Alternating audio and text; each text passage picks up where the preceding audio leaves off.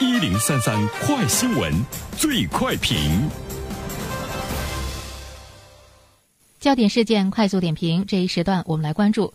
湖北潜江有一个小龙虾学院，专门培养小龙虾技能人才。如今首批学生即将毕业，一百三十名学生还没毕业就已经被预定一空，月薪保底一万五千元。那么对此，我们有请本台评论员袁生听听他的看法。你好，安然。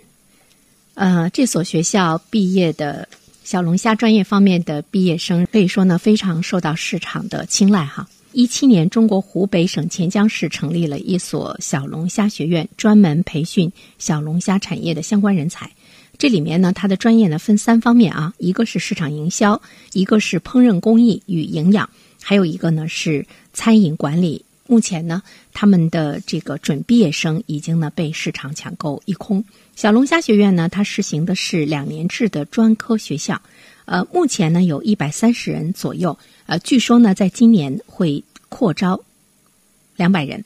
而且呢，还会呢扩充呢他们的这个专业哈。同时呢，我们看到了一份产业方面的统计啊，中国的小龙虾产业养殖面积突破了一千万亩，这是二零一七年的一个数字哈。产量呢突破一百万吨，经济总产值破了两千六百亿元。我们看到了它未来的潜力。据不完全统计啊。呃，钱江小龙虾专业的就业人数是十三万到十五万，占了当地劳动人口的一半以上。呃，除了我们刚才说到的这个学历教育之外呢，三年来短期培训了六千多人，这个职业。在未来的市场空间呢还是比较大的，因为我们也都知道小龙虾是美食界的网红，它已经火了很多年。针对目前市场的这样的一个状况，我们注意到了湖北潜江的这个学院，其实它不单单呢是有小龙虾学院，他们设置了很多的这个专业，都是呢更多的来面向市场。比如说有马铃薯学院，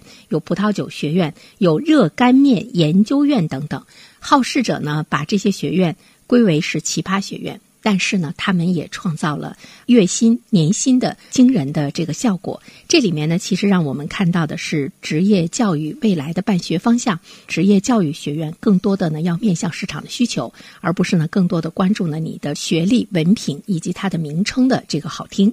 如果你以后再遇到一个孩子，你问他你是学什么专业的，他说我是学小龙虾专业的。其实你不必惊奇，我期待着在我们未来的整个就业市场中，无论什么样的人，他学的呢一定呢是比较专、比较精的这样一个专业，在市场中呢，他才能够有更好的定位。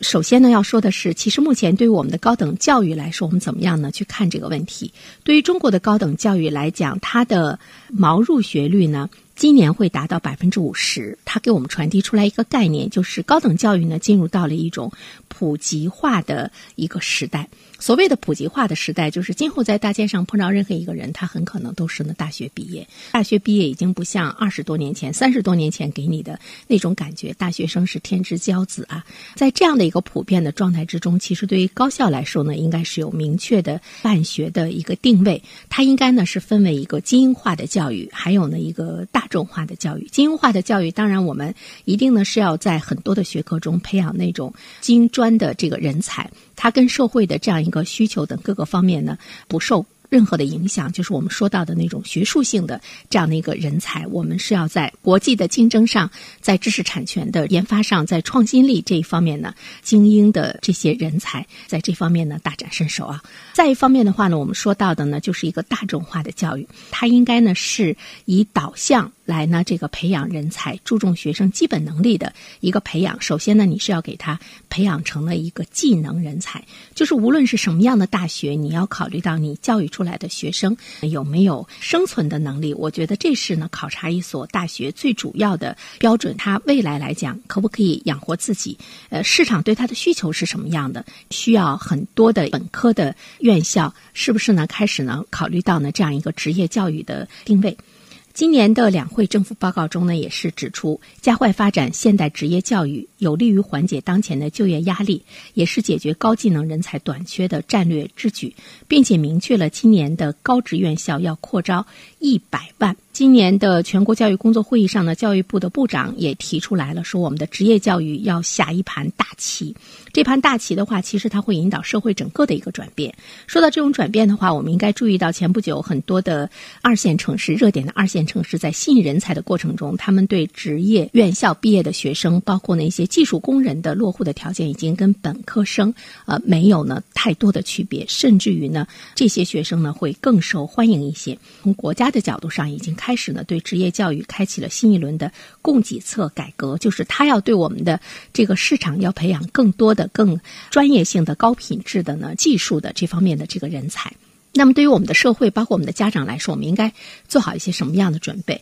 我个人觉得，首先，其实我们中国人大部分人，可能是包括我们自己在内，我们过的都是很纠结。就是有的时候，你会觉得你的这个日子哈，不是过给你自己的，你是过给别人看的。好像你表面上非常的匆忙，表面上非常的风光，其实呢，你实际的收入，你实际的那种快乐，你实际的那种通透感，你自己知道它是很差很差的。就是我们怎么样来做自己，不是做给别人看，不纠结。不在于我什么院校毕业，我的那份学历的名称是什么，而在于你实实在在的有一份本事，你真的能够呢挣到一份呢有着丰厚的这个年薪、丰厚的月薪的这样的一个职业，你才知道你自己的快乐呢是在哪里。所以呢，不要虚荣。第二方面的话呢，其实我们的社会氛围也应该有进一步的转变，就是我们不要去歧视，我们要尊重每一个劳动者、每一个职业。其实如果出国的时候，你会看到在西方很多的客人，他可以随意的跟这个餐厅的这个服务人员他们去聊，呃，聊现在的一场足球赛，